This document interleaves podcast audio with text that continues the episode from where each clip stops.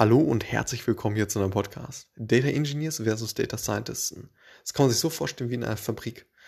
Und zwar sind die Data Engineers dafür verantwortlich, dass die Rohmaterialien, sprich die Daten, von A nach B transportiert werden, kontrollieren diesen Prozess, schauen, dass alles ja, Hand in Hand geht.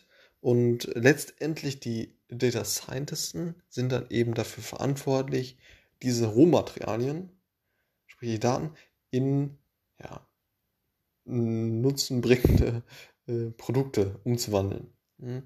Schreiben darauf Algorithmen, die letztendlich dann ja, Analysen ähm, ja, als Output haben oder andere Machine Learning ähm, Algorithmen, die darauf angewendet werden, Modelle etc.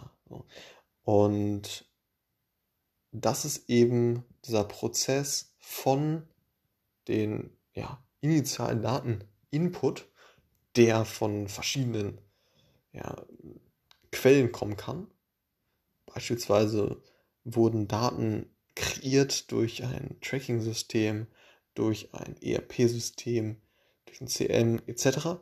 Die werden nun von diesem Data Engineer prozessiert äh, in einen ähm, ja, geeigneten Speicherort überführt, dann transformiert und letztendlich den Data Scientist und Data Analysten zur Verfügung stellt.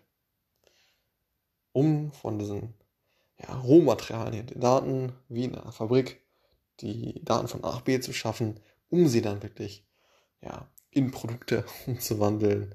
Und das ist tatsächlich so, man spricht da, spricht da gerne von ja, Produkten, so Datenprodukten um äh, ja, letztendlich die Arbeit von den Data Scientists und Data Analysten ja, als, äh, als Produkte zu betiteln.